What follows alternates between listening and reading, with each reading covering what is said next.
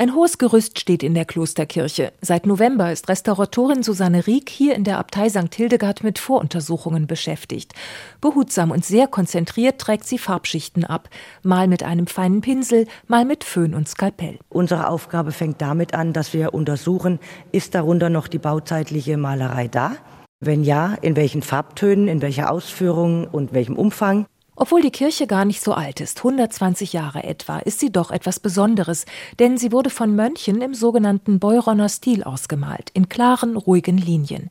Als erstes fällt eine riesige Christusdarstellung über dem Altar auf, Schwester Clara Antons. Die Menschen die hier reinkamen, die standen fassungslos vor diesem großen Christus, weil das Gesicht ist 2,90 Meter hoch. Und dann diesen Christus ins Auge zu sehen und man wird überall angeschaut. Schwester Clara kennt die mächtige Abteikirche wie kaum jemand sonst. Sie hat in den Annalen des Klosters und in Archiven darüber geforscht.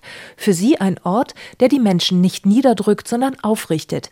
Man findet hier auf einem Wandgemälde sogar eine Darstellung vom Altar des unbekannten Gottes aus der Apostelgeschichte. Wer noch gar nicht weiß, ob er Gott sucht, findet, der steht da vor diesem Altar des unbekannten Gottes.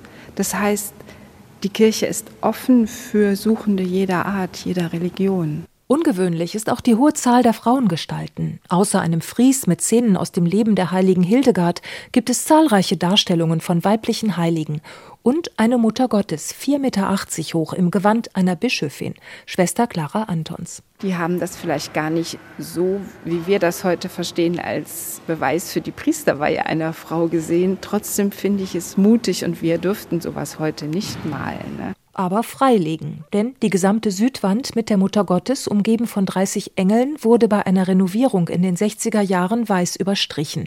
Wie es nun weitergeht, ist offen. 25.000 Euro Eigenleistung für die Voruntersuchung haben die Schwestern per Crowdfunding in wenigen Tagen eingeworben.